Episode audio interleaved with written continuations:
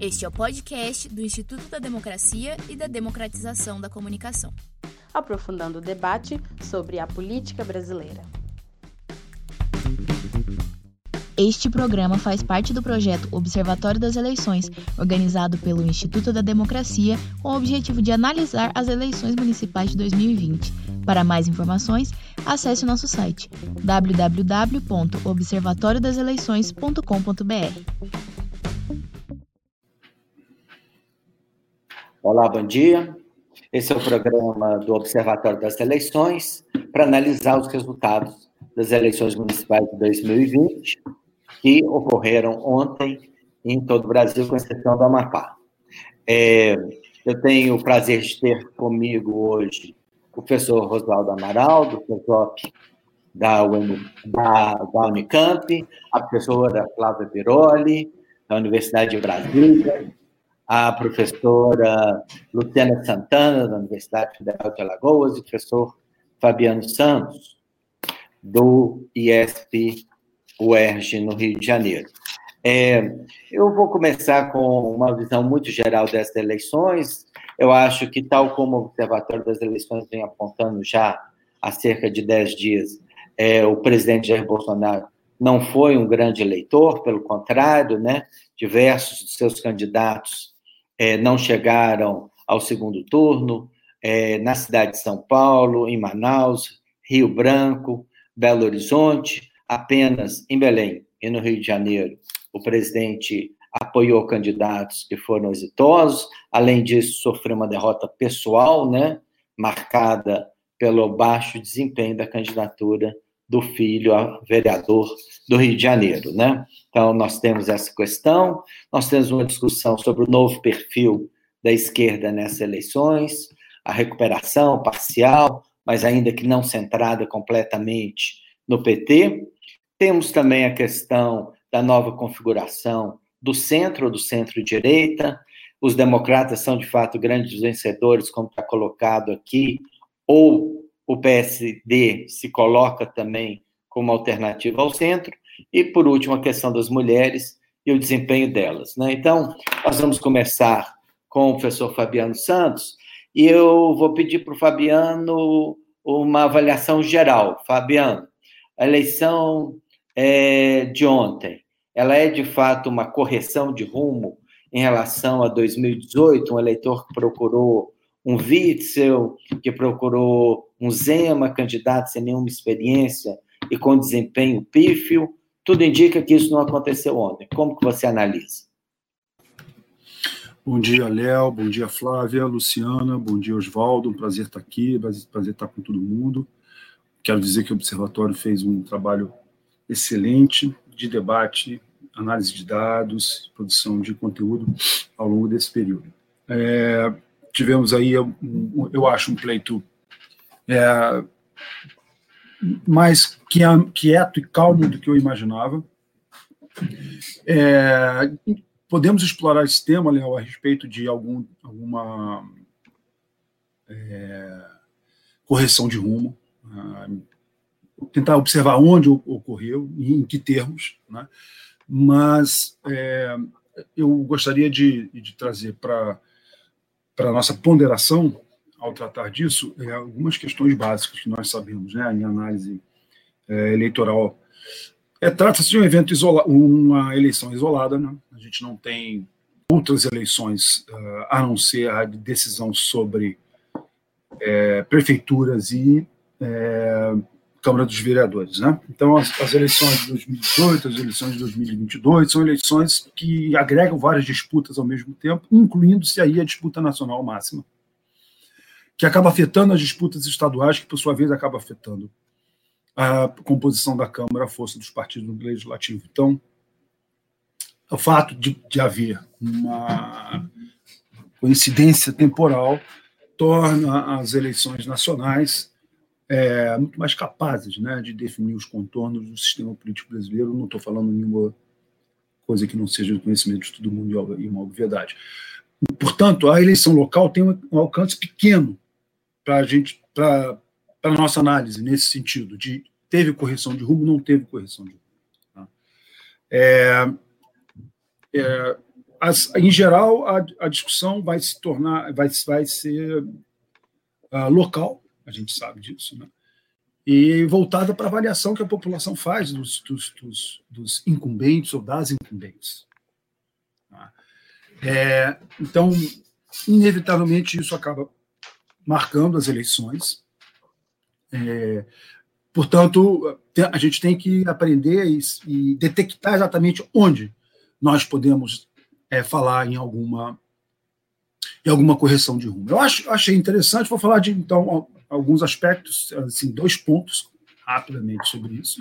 É, sim, a, a fortalecimento do DEM, que é um partido, a meu ver, é, é um partido de centro-direita, é um partido que tem uma característica é, que o diferencia da direita radical, isso é importante. Tá?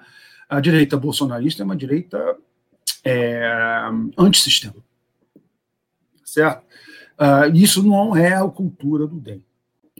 Né? O DEM se propõe a ser um partido liberal que expressa uma, uma, uma concepção de vida, não é isso? Uh, à, direita, né? mas é um partido que aceita o pluralismo político e joga o jogo do pluralismo político. É, e se ele volta à cena, se ele avança e vai se tornando o interlocutor principal, interlocutor principal desse campo político, eu acho que nesse sentido a gente pode falar de uma correção de rumo vis-à-vis é, 2018. Se, se realmente isso for o caso, se depois no olhar geral não é das, das, das forças uh, partidárias nós pudermos é, definir o DEM como uma espécie de vitorioso. Então, eu acho que isso é uma, uma correção de rumo, sim. Um outro aspecto é, seria o aspecto da esquerda toda eleição, desde que eu sou menino, olha, eu não sou mais menino há muito tempo, tá? É, e que acompanho eleições, o, o, PT perdeu. Em qualquer dos casos, né, o, o, PT perdeu a eleição. Né? Ah, independentemente do número de, de, parlamentares, de senadores, de governadores, se ganha a presidência. Né? É, o comentário em geral, em geral na Globo News, todo mundo voltou a ver ontem de um para outro, eu falei, ué, que coisa demodê, é, era assim, não, mas estão dizendo lá que o PT perdeu, mas assim, sempre disseram que o PT perdeu. Isso nunca mudou. É, isso não varia, isso é uma constante. Então, eu acho que é, é antes de dizer se um partido perdeu, eu tenho que esperar para acabar a eleição. O PT está indo para o segundo turno em algumas cidades importantes, né, em várias delas. É. É... Fabiano. Diadema, deixa eu mencionar algumas das cidades que o PT está no segundo turno, porque são colégios eleitorais muito importantes, a gente pode continuar a nossa discussão por aí. Diadema, Contagem, Juiz de Fora, Vitória da Conquista, Guarulhos, Anápolis, Caxias do Sul. Então, colégios eleitorais extremamente importantes. Eu vou chamar atenção para uma questão, que é, em todas elas o PT já governou, e teve administradores muito bem avaliados. Então, essa é outra questão que vai aparecer aqui, mais à frente a gente vai discutir também, que é se o antipetismo foi, vamos dizer, domesticado pela procura de bons administradores no passado. Né? Essa pode ser uma questão também para a gente estar tá discutindo aqui. É... Tá. De, de, desculpe, Léo, deixa eu só terminar meu raciocínio. Eu sei que eu estou falando muito. Uhum. Eu não sei se você quer não, é, enganar em outra pergunta. É, porque eu vou tentar é, é, falar em alguns, alguns, assim, ainda nesses aspectos gerais, mas tentando, tentando fechar, porque eu sei que eu tô, o tempo é curto, eu estou me alongando. Eu acho que tem, que tem que observar do lado do PT a sua capacidade de produzir novos quadros, portanto, produzir boas novas candidaturas. Isso é um problema que o partido tem enfrentado desde lá do impeachment, né, que o partido perde muita prefeitura, não porque perdeu no voto, mas porque não tinha candidato mais, os bons candidatos saem do partido, e o partido não renova bons, bons quadros para a prefeitura. O caso do Rio é muito impressionante. Né, a Benedita da Silva sair candidata a prefeita. E teve um bom resultado, relativamente excelente resultado, nunca ninguém imaginava que tiraria em terceiro lugar, com a Benedita. E foi bem. É, eu acho que tem que observar no campo da esquerda uma certa fragmentação né? coisa que, por exemplo, é, aconteceu na esquerda portuguesa, depois de um escândalo é, fenomenal. Né? Não com o alcance da Lava Jato. Mas prendendo o ex-presidente vinculado ao Partido Socialista, a, a, esquerda foi, depois de um tempo fora do poder, se organizou e hoje fez uma aliança, uma coalizão com vários partidos que não se falavam anteriormente e que, e que, se, e que se organizaram, se coordenaram e hoje governam o país. Pode ser que o que acontecendo, o que está acontecendo com a esquerda hoje, pode ser que sinalize um caminho para 2022. Então, isso não pode ser que seja uma correção de rumo e talvez as eleições municipais estejam sinalizando alguma coisa nesse sentido. Eu só queria falar, mas dois rapidamente dois pontos. Nós temos que ter os dados Fabiano, Acho que eu vou te interromper aqui, a gente volta mais na frente, você não. Não eu ia falar de coligações, eu ia falar de perfeitas coligações sobre o desempenho dos partidos, principalmente aqueles que dependiam de coligações para se eleger na Câmara de Vereadores, e queria falar, por último, sobre tranquilidade com a qual as eleições ocorreram, mesmo num ano de pandemia. As pessoas foram às urnas e fizemos as eleições. Eu acho que isso foi uma grande vitória da democracia, e sem demora nos resultados, e todo mundo aceitando. É. A demora aqui é três horas, né? Nos Estados Unidos é três semanas. Né? Bom, mas vamos... três meses. Vai ter que tirar o sujeito de lá. E tem é. gente, tem cientista político aí que, que acha muito bom aqui no Brasil. Então, passando para a Flávia, então, Flávia, bom dia. Bom e dia. duas questões. Né? Desculpa a demora, desculpa a demora. Não, tá bem, obrigado, Fabiano. Duas questões aqui que eu acho que são fundamentais para a gente gostaria de pedir é, a sua opinião. Até três questões. Uma, né, o seu tema, né, mulheres na eleição, e assim, acho que temos resultados mistos, especialmente para prefeitos. Não são os melhores, mas temos aí é, cinco candidatos mulheres no segundo turno nas capitais, né? Então, é, queria que você fizesse uma avaliação um pouco mais ampla sobre isso, mas também queria que você fizesse, continuasse essa discussão. O DEM realmente se reposicionou? Nessa eleição, se reposicionou como principal partido da direita, como a gente, ou da centro-direita, como a gente está ouvindo ou lendo nos principais sites de notícias, como você vê essas questões? Obrigada, Léo. Bom dia, bom dia, Fabiano, Luciano, Oswaldo. Prazer estar com vocês. Eu vou começar por essa última parte, porque assim eu emendo com o que o Fabiano vinha dizendo e depois falo das mulheres. Então, é, a minha, minha avaliação, Léo, é que é, DEM e PSD constituem hoje uma direita que se adaptou muito bem a esse processo político recente brasileiro. Né?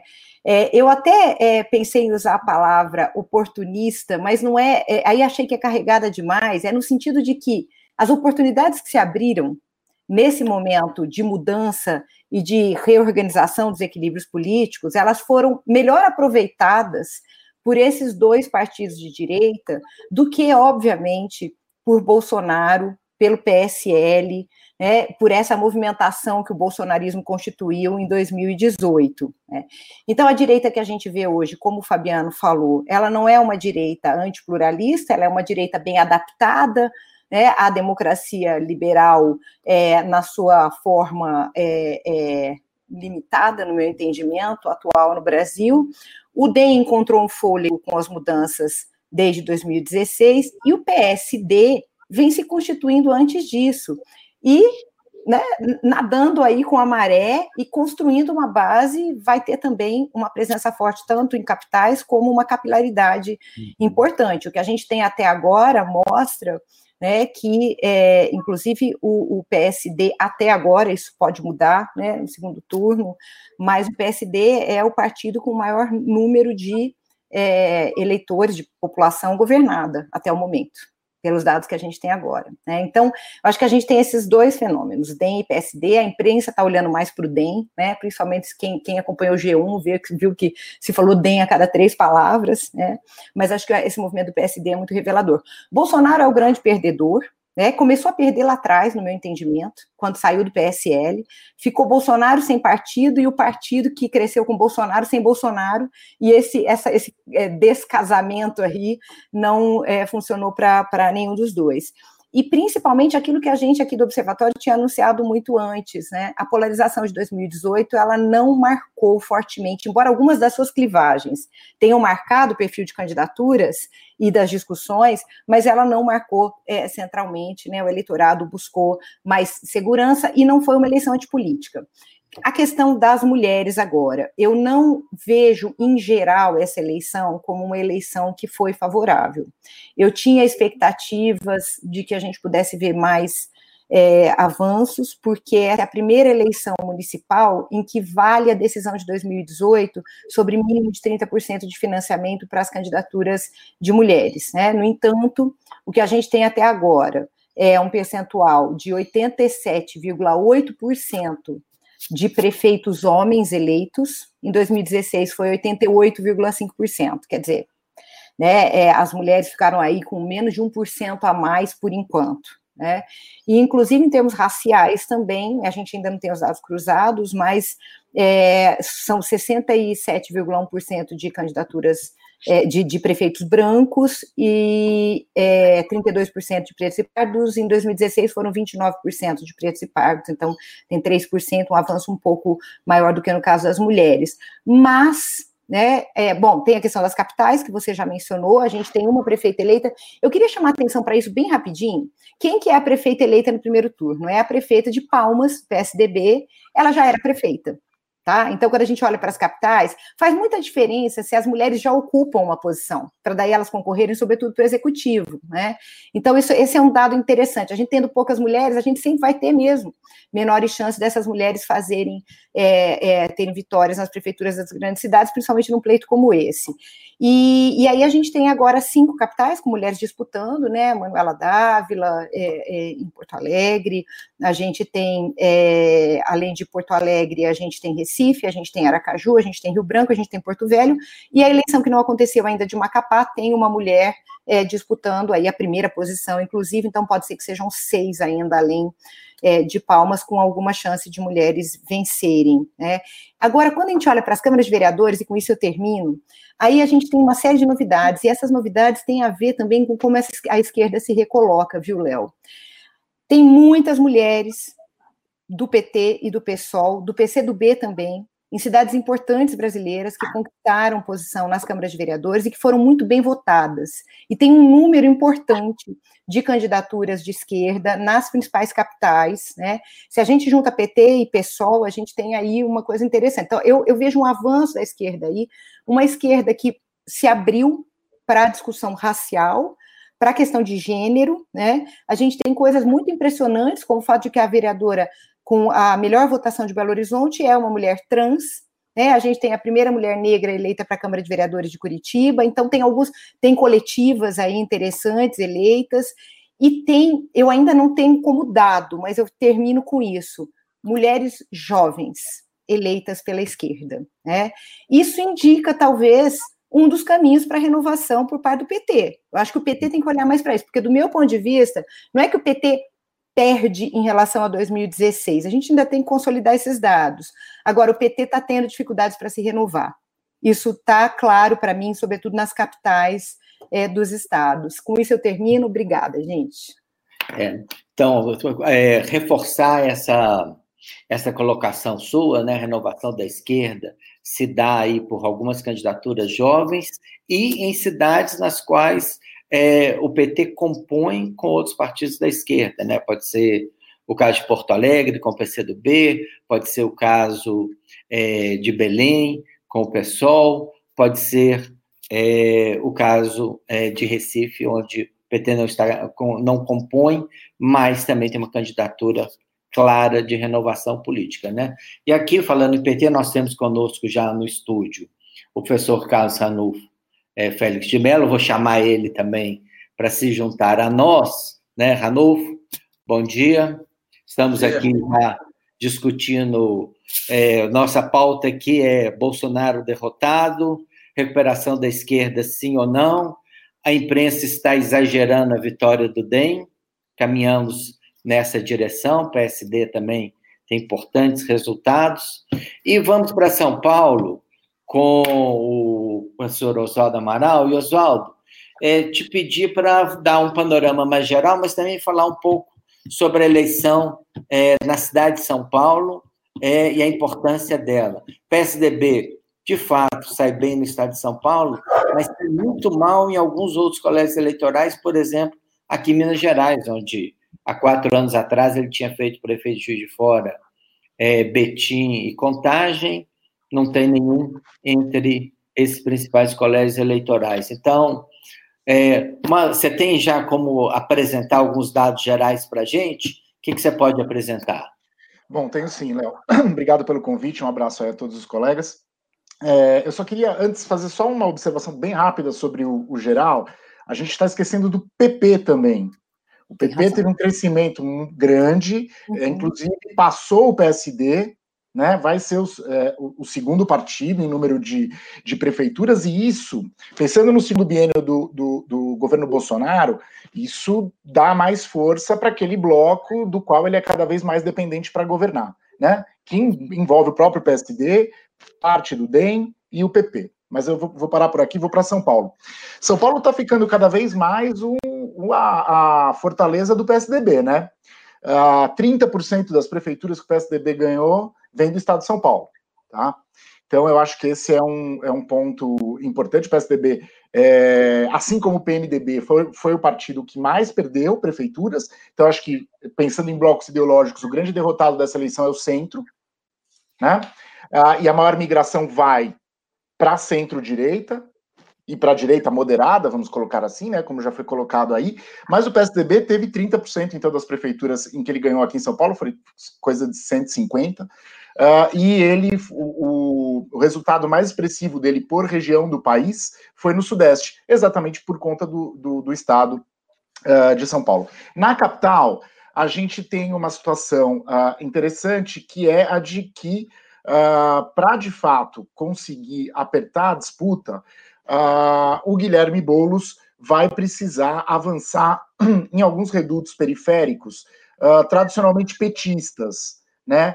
É, como Parelheiros, Grajaú, que é, que é, a periferia da Zona Sul, alguma coisa na periferia da, da Zona Leste, em que Gilmar Tato ainda foi bem votado, né? Embora o Bruno Covas tenha ganho em todas as zonas eleitorais. Né? No centro expandido, houve quase um empate em algumas regiões, como Bela Vista e Santa Efigênia, que, para quem não conhece São Paulo, são regiões bem do centro mesmo de São Paulo, em que o, Guilherme Boulos teve uma votação bastante, bastante expressiva. Do ponto de vista uh, da eleição nacional, eu acho que isso significa a afirmação uh, do Guilherme Boulos como uma, uma liderança nacional e um nome importante para qualquer composição de esquerda que, que, que se imagine né, uh, em 2022. Mas, de uma maneira geral, o cenário ainda é muito, é, é bem mais favorável para a vitória uh, do Bruno Covas. Mas agora o, o Boulos vai ter mais tempo, vai, vai ter mais exposição e vai depender um pouco do que vai acontecer aí com as candidaturas de esquerda na capital. Bom, então, obrigado, Oswaldo. E agora vamos a Luciana. Luciana, é, panorama no Nordeste, né? Ah, acho que a Marília Reis foi uma surpresa, claro que ela vinha crescendo ao longo das últimas semanas, mas ela quase empatar é, com o João Campos foi, de fato, uma surpresa, né? O, o candidato da, da família Gomes em Fortaleza é, não chega a ser uma surpresa, mas mostra uma força muito grande deles, uma resiliência deles no estado do Ceará. Então, o que, que a gente pode pensar em termos de Nordeste? Esquerda, diferentes forças políticas, a família Calheiros vai bem obrigado aí em Maceió, não é? Então, o que, que a gente pode é, analisar aí em relação à região Nordeste? Bom, Obrigada, Léo, pelo convite. Já agradeço aí também né, a companhia dos meus queridos colegas de observatório. Bom, Nordeste sempre é, né, falar em eleição é falar de festa, né? Diferentemente do resto do país, né, as pessoas viveram intensamente a, a, as ruas, foram, né, independente de pandemia, estiveram nas campanhas, então é bom chamar atenção aí. E houve muito processo de judicialização, né? O, o TRE teve a todo momento que está definindo regras ou até proibindo determinadas manifestações. A gente tem o caso da, da eleição tranquila lá em Salvador, do Bruno Reis, e aí é mais um quadro do DEM, né, para somar esforços a, a, nas capitais, né, do peso do partido. É, em Natal também a gente tem uma reeleição tranquila do atual prefeito Álvaro Dias, do PSDB, né? E aí é uma das também das poucas capitais onde o PSDB né, é, continua se mantendo aí no poder. Há ainda a chance de em Teresina, né, que já tem uma disputa ali de segundo turno entre o doutor Pessoa, do MDB, e o Kleber Montezuma, do, do PSDB. Então, pode ser, né, já que o PSDB, assim como São Paulo, né, no Nordeste, a gente tem o caso de Teresina, de longa é, né, permanência do PSDB no poder. Então, esse caso a gente também vai estar acompanhando. Mas eu diria que o, o que chamou mais atenção nessa eleição, é, com certeza, foram as eleições de Fortaleza e a eleição de Recife. Né? Ainda no início da campanha havia uma, uma expectativa né, que a Luziane pudesse chegar competitiva ao segundo turno, né? É, o Sarto chegou a, a, ficar doente, né? teve Covid, não conseguiu entrar na campanha ali no início, mas conseguiu se recuperar tem o apoio da família Gomes, tem apoio do atual prefeito. Uma boa novidade é que ele chega uh, no, no, segundo turno à frente né, do capitão Wagner, apesar de ser uma diferença ainda é, pequena, né, mas é importante do ponto de vista simbólico, especialmente porque a, a, a, havia uma ansiedade para saber o desempenho né, de uma candidatura é, mais é, à direita e mais vinculada à figura de Bolsonaro. Então, esse segundo, esse segundo turno em Fortaleza vai chamar bastante atenção e uh, há uma perspectiva bem grande aí de da gente ver esse desempenho de Bolsonaro no Nordeste de fato, né? Já que as demais candidaturas que ele se aproximou no Nordeste derreteram, como é o caso né, de tanto de Mendonça, filho no Recife, quanto da delegada, né? A delegada ali foi ela já vinha, uh, ela foi, foi uma surpresa, é um outsider, né? É, conseguiu chegar ali e ter bom posicionamento, inclusive é, na disputa para esse segundo lugar ali no segundo turno. É, mas assim que Bolsonaro entra na campanha, no sentido, participa de live, formaliza o apoio, ela, ela derrete, né? E a Marília, né? Ela consegue aí é, fazer aquilo que a militância recifense faz desde o ano 2000, né?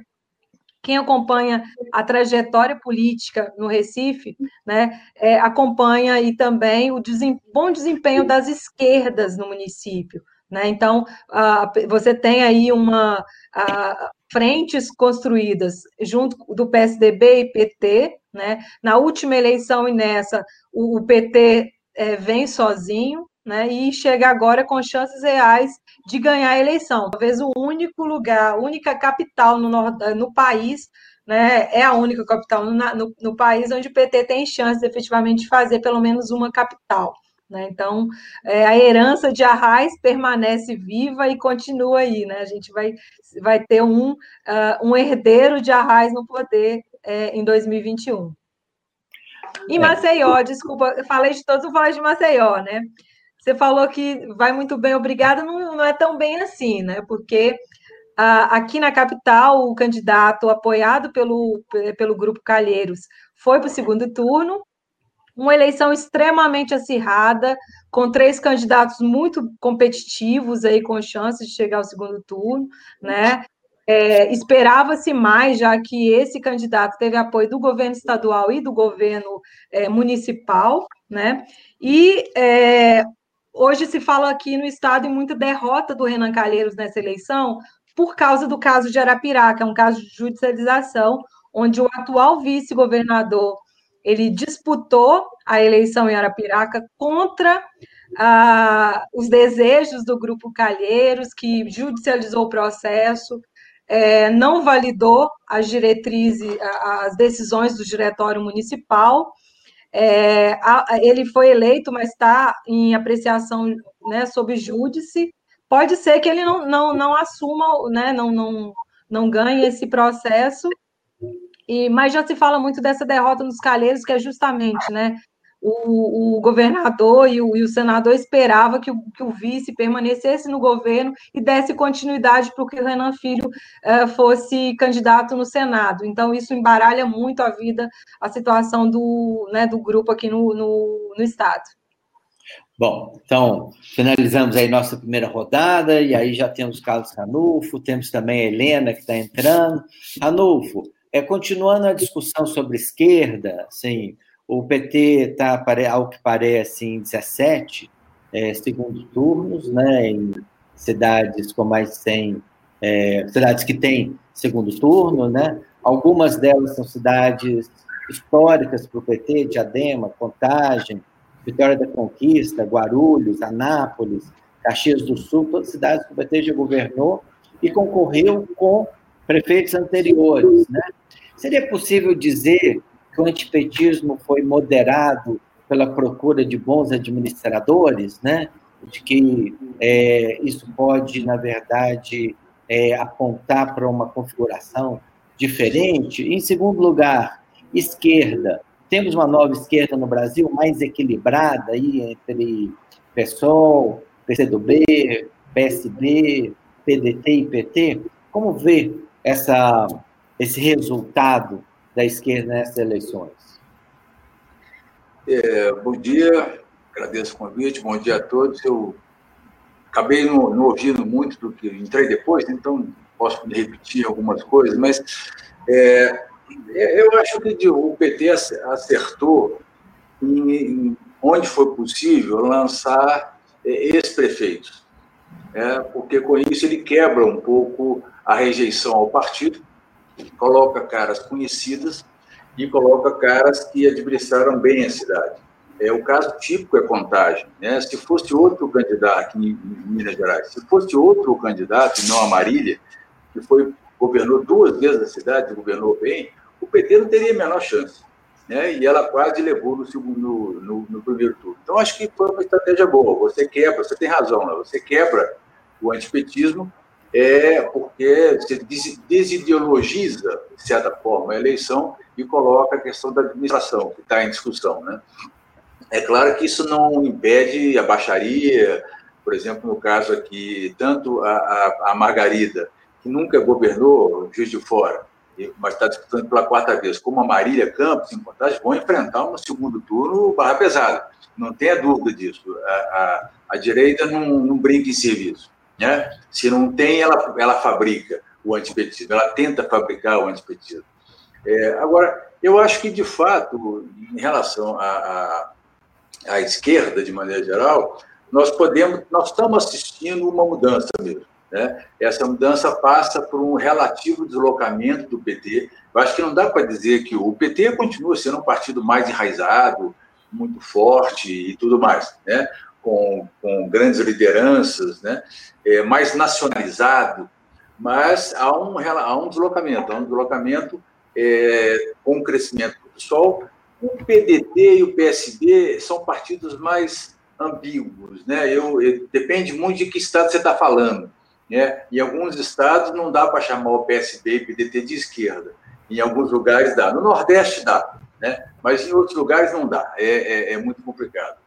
É, mas, de qualquer maneira, há, uma, há, uma, há um início uma reconfiguração da esquerda. Tem que ver como é que o PT vai encarar isso. Né? O que aconteceu em São Paulo é uma demonstração de como é que é difícil para o PT encarar essa reconfiguração. Né? Na medida que, evidentemente, se você tivesse uma chapa ali, PT-PSOL, é, com o Boulos à frente em São Paulo, o desempenho do Boulos poderia ter sido muito melhor, porque aí você teria dinheiro o que o PT poderia. O PT jogou muito dinheiro na candidata do, do Tato. O Tato foi um dos candidatos com mais dinheiro nessa eleição. Né? É, agora, não pode se dizer que, que, a estratégia do PT foi um desastre. O PT teve oito vereadores na Câmara de São Paulo, continua a maior bancada na Câmara, muito em função da, da votação do Suplicy. É, a política é sempre complicada, né? Mas, de qualquer maneira, acho que há uma reconfiguração, uma coisa que a Flávia estava falando, há uma diversidade maior, né? É uma esquerda, tem os coletivos, tem muitas mulheres, tem, muito, tem, tem, tem, tem há, uma, uma esquerda mais nova e mais diversificada. Né? E que vai ter embates muito interessantes. Aqui, por exemplo, em Belo Horizonte, vai ter, vai ter coisa folclórica. Né? Um candidato, a, a, a primeira colocada é a professora Duda Salaberti. Né? E é, o segundo colocado é um sujeito chamado Nicolas, do PRTB, que já chegou falando o seguinte: a Duda é homem. porque é isso que está tá a certidão de nascimento. E o retrato. estava na lista dos apoiados pelo Bolsonaro, né? É. Poucos vereadores do Brasil, mas apoiou esse Nicolas. É. O retrato desse rapaz é segurando um fuzil, né? Então, é, a, a, a, o azar dele é que ele é só ele é o segundo. A Duda foi a primeira, a, mais votada. Ele é só o segundo. Então, ela vai poder começar por cima, né? Mas, é, mas eu acho que é isso. Eu acho que a esquerda está se renovando mesmo e é o que ela precisa fazer. Agora, ela tem que se acertar para 2022. Mas eu acho que a eleição não foi ruim para a esquerda. Né? Inclusive o PT, só não sei se alguém já comentou isso, na, nas câmaras das capitais, o PT cresceu. Ele tinha eleito 38 vereadores em 2016, passou para 51. Tem que checar esse dado ainda, mas eu fiz o levantamento agora de manhã, passou para 51. É um aumento significativo. Em alguma, cresceu bastante em capitais. Eu não somei isso com o PSOL e o PCdoB, mas acho que dá uma esquerda mais robusta, como a Flávia estava falando, nas capitais. Bom, é, obrigado, Ranulfo. Eu já vou agradecer, porque nós estamos com um problema de espaço no nosso estúdio. Eu vou agradecer algumas pessoas, então vou agradecer o Oswaldo, que já tem outro compromisso. Oswaldo, obrigado. Vou agradecer também a Luciana. Obrigado, gente. Um abraço. É, a gente tem aqui a Helena. Helena, uma questão que não apareceu muito. É, bom dia, né? Antes de tudo. Bom dia. Não apareceu muito, mas eu queria te perguntar: é, fake news nessa eleição, no dia da eleição, na semana da eleição, foi só é, houve menos cobertura ou teve mais presença de fake news? É, como que a gente pode ver isso? Eu também vou dar já é, introduzir no nosso estúdio o professor Fábio Kersh, mas pode ir respondendo, Helena. Bom dia, agradecer o convite e, e a possibilidade dessa parceria ao longo das eleições. É, de fato, acho que a gente ainda precisa maturar um pouco mais para conseguir analisar, mas o que me parece já à primeira vista é uma redução da desinformação nas redes que, que desenvolveram alguma medida, né, no caso particularmente do Facebook, de transparência. Isso me parece bem importante. Agora, em alguns lugares, o processo de desinformação talvez tenha tido mais força, é o caso de Porto Alegre, né? Manuela Dávila conseguiu é, sobreviver ao longo de uma campanha extremamente violenta e desinformativa em relação a ela, né? Aqui também a candidata do PT, Luiziane Lins, também sofreu um processo de desinformação intenso. Acho que isso fala, inclusive, né, da, da postura misógina em relação às mulheres. É, agora, o que a gente conseguiu ver foi que, por exemplo, no caso de São Paulo, apesar do ataque orquestrado na última semana, né, contra o Guilherme Boulos e toda aquela é, operação de desinformação que começou no debate na Folha UOL, depois passou para grupos de WhatsApp, Twitter, enfim, não foi, é, não conseguiu ter sucesso, né?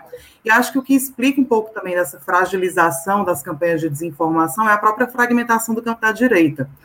É, o fato da gente não ter um partido que conseguisse aglutinar os seus candidatos, né? O fato do Bolsonaro, inclusive, é, não ter de fato é, apoiado vários candidatos, não ter sido um cabo eleitoral importante, também diz uma desarticulação das lógicas de desinformação que esses grupos operam. Né? Então, me parece que essa, essa questão ficou.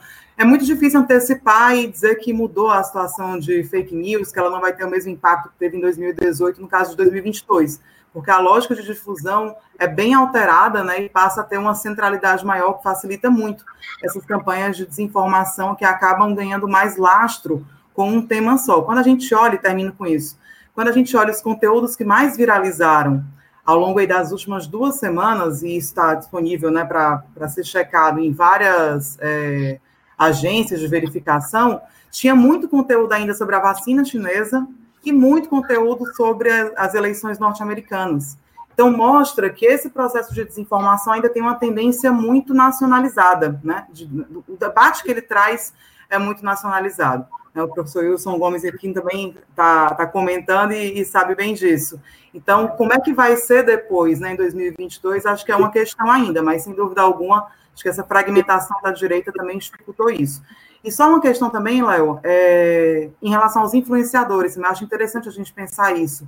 Talvez tenha tido menos impacto do que nas eleições passadas, né? Essa coisa dos influenciadores digitais, é óbvio que não é descartável, o próprio caso de São Paulo mostra isso, né? Uma mãe falei com quase 10% de votos, mas é, uma bancada também muito de direita eleita em São Paulo, também associada a influenciadores digitais, inclusive que se valem do discurso de segurança pública, atualizando um pouco daquela lógica dos programas policialescos, né, que também elegiam muita gente, é, mas pelo que eu consegui mapear ainda hoje, não foi tão expressivo como na campanha passada. Vamos voltar aqui, eu dar o primeiro as boas-vindas ao professor Fábio Kersh, mas voltar ao professor Fabiano dos Santos, que ainda nos prometeu falar sobre coligações, mas também pensar aí é, segundo turno, se você puder antecipar alguma coisa, Fabiano, passar aqui para você. Está sem som. Obrigado, Léo, obrigado pela insistência.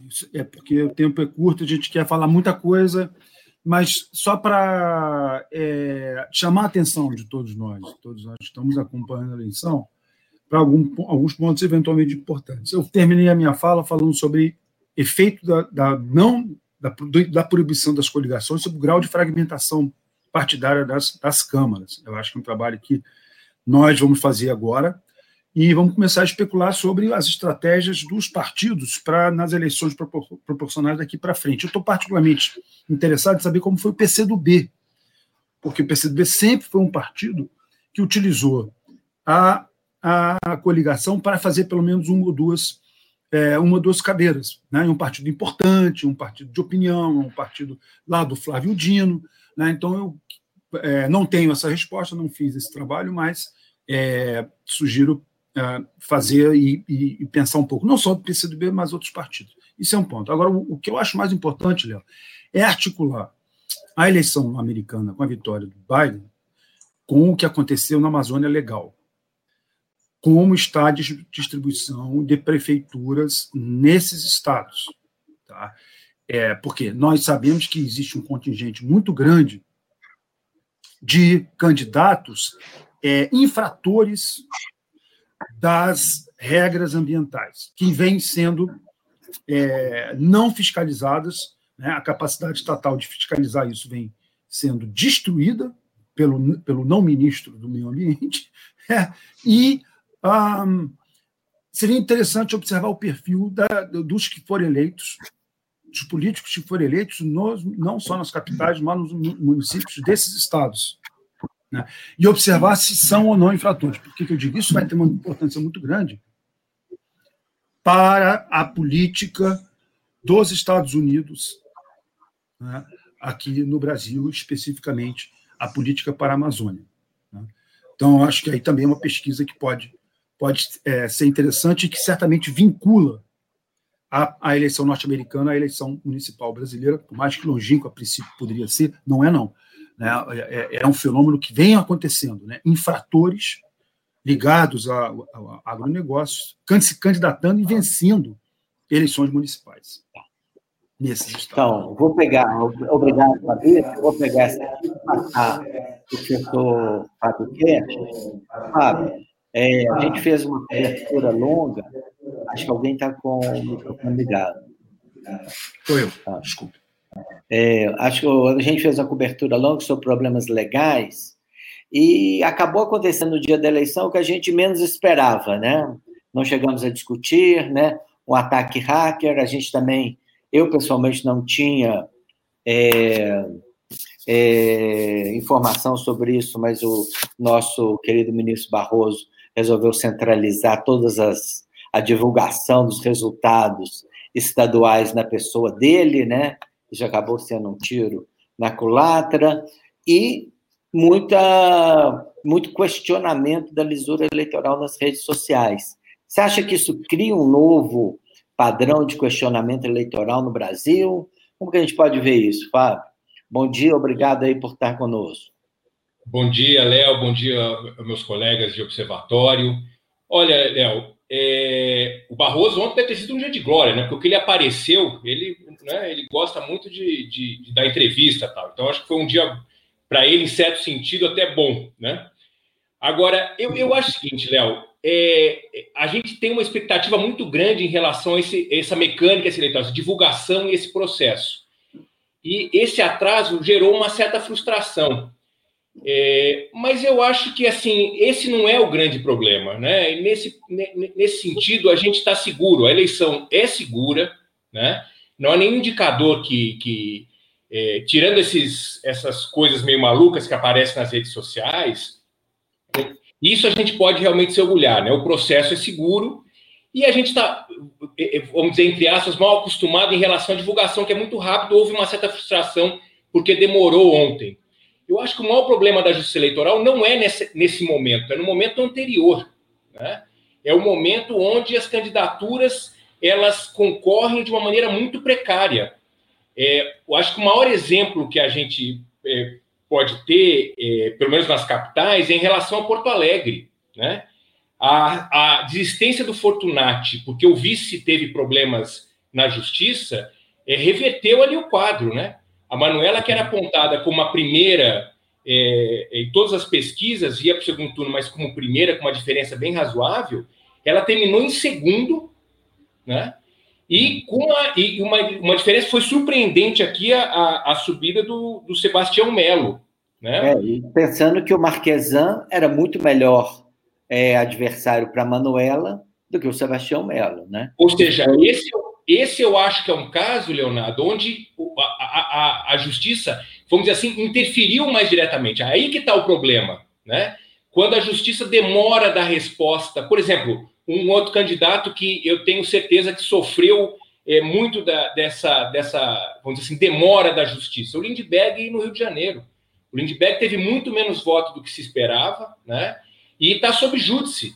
Eu conheço gente que desistiu de votar o Lindbergh porque ficou com medo de perder o voto. Né? Se pensar nas cidades do Rio, cidades importantes do estado do Rio de Janeiro, como Campos, Volta Redonda e Duque de Caxias, aqueles que ganharam a eleição estão sob júdice.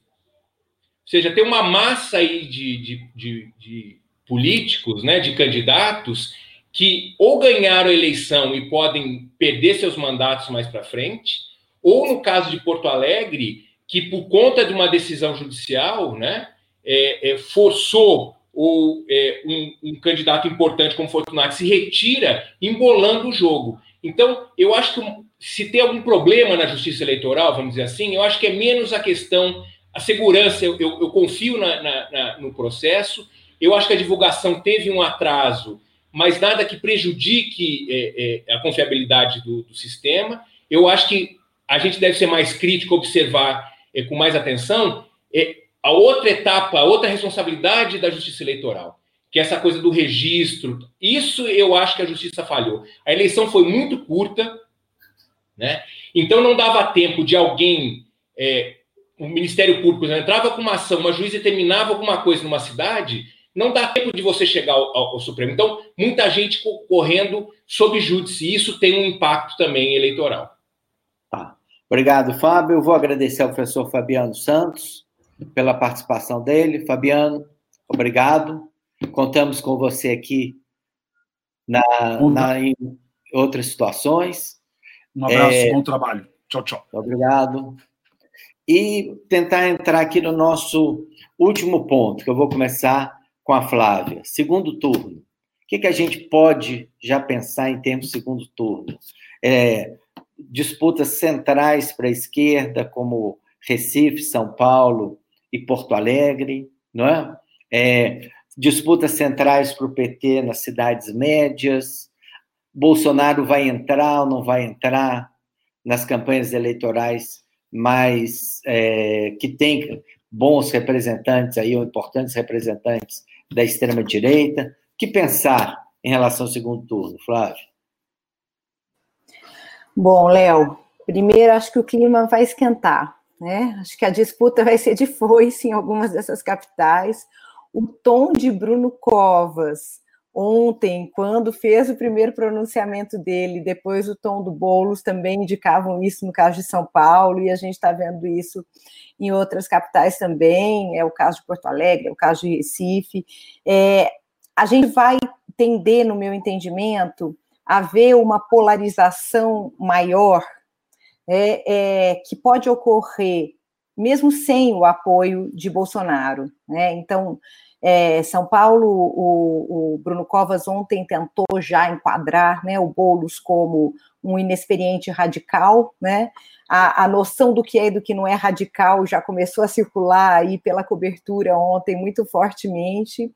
É, em Recife, a gente tem uma situação específica, né, com a Marília Reis e o João Campos, que também tende a ser muito, muito quente, é, mas que diz mais respeito a como essas clivagens vão funcionar e a ativação dos partidos ali ligada à política local, né. É, eu tenho uma preocupação, queria só registrar, e daí já vou terminando, com essas mulheres que estão no segundo turno, né? A violência política de caráter simbólico tende a aumentar muito contra elas, né? A Manuela já sofreu demais nesse processo eleitoral é, e as demais que estão no segundo turno também devem passar por isso muito fortemente, quero acompanhar. E eu queria, Léo, só extrapolar a tua questão para uma coisa bem rápida e já passo de volta para vocês, que é que é, a Helena chamou atenção pelo chat, né? É, a gente estava conversando sobre as, os mandatos coletivos aí, né? As candidaturas coletivas, e o pessoal perguntou aqui também. E aí é muito interessante, tanto no caso das é, candidaturas coletivas, quanto de outras que são muito ligadas à agenda ativista, agendas ativistas, a gente tem umas situações curiosas, né? Então, no caso de Fortaleza, por exemplo, tem essa, é, essa, essa mandata coletiva, esse mandato coletivo, né, que vai assumir, que teve uma votação excelente, e ao mesmo tempo tem uma candidata do PSC com uma agenda extremamente conservadora, que teve inclusive um pouco mais de votos do que esse coletivo nosso né? É, a gente olha no caso do Rio, é assim, a mulher mais votada, ela é do PSC, inclusive mãe desse é, secretário de Educação que foi preso recentemente, né? É, Rosa Fernandes, mãe do Pedro Fernandes, e aí depois vem a Tainá de Paula, do PT, que é uma candidata negra, ativista, e depois a Mônica Benício, viúva da Marielle Franco, né? Em várias câmaras de vereadores pelo país, das capitais principalmente, isso aconteceu. Então, só para complementar o que eu tinha falado antes, é menos polarizada, mas as clivagens estão aí. Né? E a gente vai ver muito das é, formas de conflito, dos padrões dos conflitos dos últimos anos, também nesses embates internos das câmaras de vereadores na, nas capitais. E isso tem a ver com a renovação é, da esquerda, com a abertura para essas identidades, mas também com como a direita permanece se colocando em agendas que ganharam peso nesses últimos anos. Agradeço de novo pela participação, é um prazer dialogar com vocês. Igualmente, Flávio. Ranulfo, segundo turno, decisivo para a esquerda em 2022? Como é que você vê essas disputas aí, São Paulo, Recife, Fortaleza, é, Porto Alegre?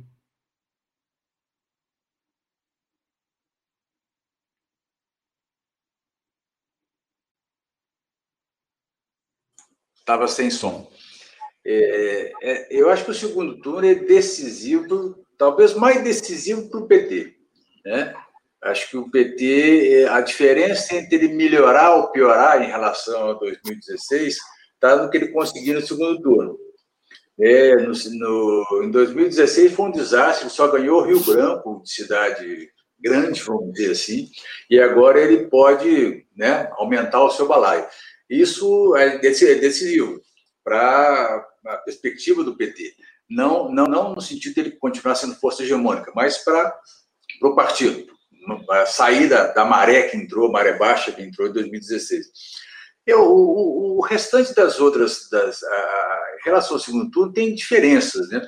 Eu acho, como nós já vimos comentado na primeira parte, eu acho que o, a disputa vai ser acirrada, mas ela pode ser menos acirrada, onde você tem candidato à esquerda com uma, uma, uma trajetória de administrações anteriores, que aí você pode meio que contrapor e tentar esvaziar a excessiva ideologização com baixaria que pode vir pela direita. Até o caso do Edmilson lá em, em Belém. Né? Ele já foi prefeito, foi bem avaliado. Ele tem o um que mostrar. O, ele vai enfrentar um cara do Patriotas, que deve ser daquelas direitas raivosas. Né? É, ele não pode cair na, numa disputa meramente ideológica com o cara. Afinal, você vai ter um candidato que sabe, que tem o que mostrar, que tem um background, tem um, um passado né, de, de, administração, e um, e, um, e, um, e, um, e um novo advogado do novo, né? bem novo por aí. Então, acho que você tem que tentar quebrar um pouco essa polarização, mas o que vai acontecer? No caso de Belém e Fortaleza, Fortaleza também, né? Porque você tem um capitão lá que tem um discurso raivoso, né? Então, são duas eleições, é Belém e Fortaleza, onde se você deixar, a direita late, late e morre. E vai tentar polarizar ao máximo essa, essa questão. Ah, as demais, eu acho que é, são, casos diferentes. Né? Recife é um caso diferente, porque são duas candidaturas à esquerda. Eu até diria, me intrometendo na seada da Luciana, já aproveitando que ela saiu, que a Marília Reis tem boa chance de vitória, porque o PSB leva um desgaste de uma prefeitura ruim lá, né? E era de se esperar que se saísse melhor, não se saiu, não se saiu tão bem. É, então, eu acho que o, é isso, acho que o decisivo mesmo é para o PT. Eu acho difícil que o Boulos vença São Paulo, eu acho que o Boulos já fez o que tinha que fazer, que é uma boa campanha, se projetar como uma liderança nacional da direita, é indiscutível, indiscutível, o PT tem que levar em conta isso, mas muito difícil que ele, que ele vá além disso. E o caso da Manuela é isso que o Fábio falou, a saída do Fortunati mexeu o tabuleiro.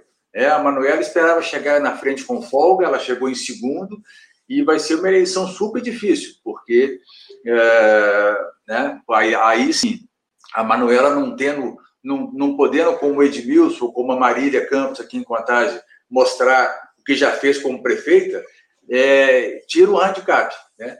Embora Porto Alegre tenha mantido a tradição gaúcha, nunca reeleja o seu prefeito ou nunca reeleja o seu governador. Né? Os gaúchos são teimosos nesse ponto, eles não reelegem ninguém. Né? É impressionante a tradição gaúcha. Exatamente, nunca, ninguém, né? Parece que desde os anos 50, né? Não, nunca, é, nunca. Já na, na primeira experiência São Paulo, São Paulo também, Ranulfo, é que o, o, Bruno Covas não foi eleito, é, né? ele era vice, é. né? Mas São Paulo também nunca reelege. Mas é um caso, né?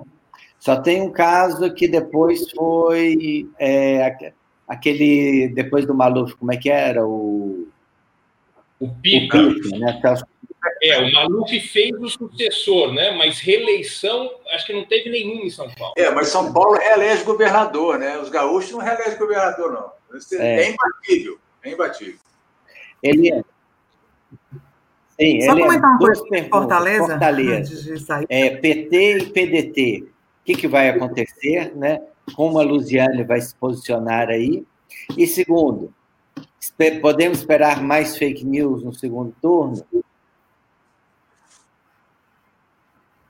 É, bom, em relação a segundo turno aqui em Fortaleza, né, acho que muita gente não considera que parte do PT já estava na campanha do PDT, inclusive, né, o grande cabo eleitoral do Sarto não é só a família Ferreira Gomes, que inclusive não apareceu ao longo da campanha, né, é, você não viu vídeo, imagem, post em rede social, inclusive, nem do Ciro, nem do Cid, né, os dois ficaram bem nos bastidores e o grande cabo eleitoral do Sarto foi o governador Camilo Santana, que, embora é, por força da lei, inclusive, não tenha podido declarar apoio abertamente, mas, bom, colocou inclusive o pai e o irmão para aparecer na propaganda do Sarto, né? Então, é, essa, essa postura ela já foi toda construída, além também, obviamente, do prefeito Roberto Cláudio, que teve uma participação é, muito forte na campanha, uma campanha que atrelou bastante né, a, a candidatura do Sarto com as, com as realizações da prefeitura. Né? É, então, acho que desse ponto de vista vai acontecer. tenho muita dúvida em relação ao grupo da Luiziane, como é que vai se posicionar, porque de fato o confronto entre Luiziane e Starto no primeiro turno foi muito intenso, né? Com um viés pessoal, inclusive, de ataque muito forte. E acho que tem uma dificuldade aí de fazer a aproximação, embora o Starto já esteja fazendo sinalizações em relação a isso. Ontem mesmo, na hora de votar, comentou que era momento de unificação, de pacificação, então, óbvio, né, já está fazendo esse, esse caminho. É, um outro candidato aqui, o Heitor é, Ferrer, né, que tem uma votação expressiva, é, tinha um perfil mais centro-esquerda, mas já declarou que não vai ter posição no segundo turno, o que deixa a coisa um pouco mais embaralhada. E o capitão Wagner, ele, embora seja bolsonarista, né, do ponto de vista, de fato, ter o apoio do Bolsonaro e etc., é, e, e, e o discurso da segurança pública muito forte, mas ele fez uma campanha se apresentando o tempo todo como professor, não fez uma campanha agressiva né, nos debates, por exemplo. Isso coube mais para um candidato do PSL, propriamente aqui. Então, não sei se ele vai conseguir superar aquele teto histórico né, de candidatos que começam falando de segurança pública, crescem muito em relação a, a, a, ao eleitorado com essa pauta, mas também nunca conseguem ultrapassar de fato e ganhar, como era o caso do Monitorgan, né, aqui em Fortaleza. Então, acho que é um quadro ainda bastante complexo, embora a força né, do governo do Estado, da Prefeitura também, é, e da família Ferreira Gomes, sem dúvida nenhuma, é, conte muito para uma possível vitória do Sarto aqui na capital cearense. Sobre fake news, aí eu acho que fica mais fácil, inclusive, dessa operação acontecer, né? Como eu já coloquei, o fato da gente ter talvez um, um, um debate mais centralizado, né? Menos pulverizado em relação a campanhas de vereadores e etc., talvez facilite o processo de organização de campanhas de desinformação, especialmente, né, mais uma vez, em relação a Manuela Dávila. Essa é uma, é uma questão que talvez pese bastante para ela lá, mas é, aguardemos aí, vamos continuar escrevendo e pesquisando sobre esse tema, mas me parece bem possível que seja mais utilizado, especialmente lá em Porto Alegre. E, Fábio, para finalizar com você, podemos esperar mais judicialização no segundo turno? Olha, Léo, é, é uma estratégia que, que veio, acho que para ficar. Não só porque você tem é, o próprio Ministério Público que atua desse modo, né? Você tem a, o, o, judiciário, né? A Justiça Eleitoral, os juízes, mas as próprias campanhas já perceberam que esse é um espaço a ser ocupado.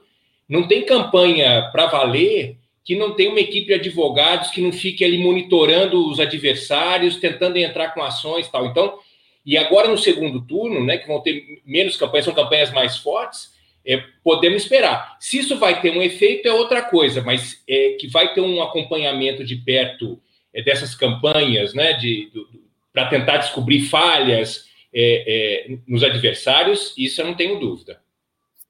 Bom, gente, nosso programa hoje chegamos a uma hora, mas foi longo, mas não nos cansou, pelo contrário conversamos muito, acho que ajudamos aí a consolidar um primeiro entendimento do resultado eleitoral. Agradeço muito aos que já saíram, Oswaldo, a Luciana, o Fabiano, aos que ainda estão conosco, a Flávia, que ficou uh, no programa integralmente, a Helena, o Carlos Sanufo e ao Fábio. Muito obrigado a vocês e estaremos aí ainda comentando o segundo turno no Observatório das eleições.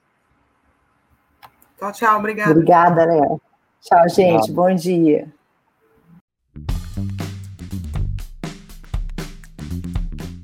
Este é o podcast do Instituto da Democracia e da Democratização da Comunicação. Aprofundando o debate sobre a política brasileira.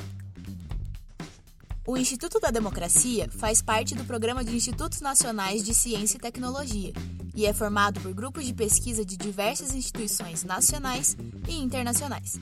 Acompanhe nossas atividades em nosso site www.institutodademocracia.org e em nossas redes sociais.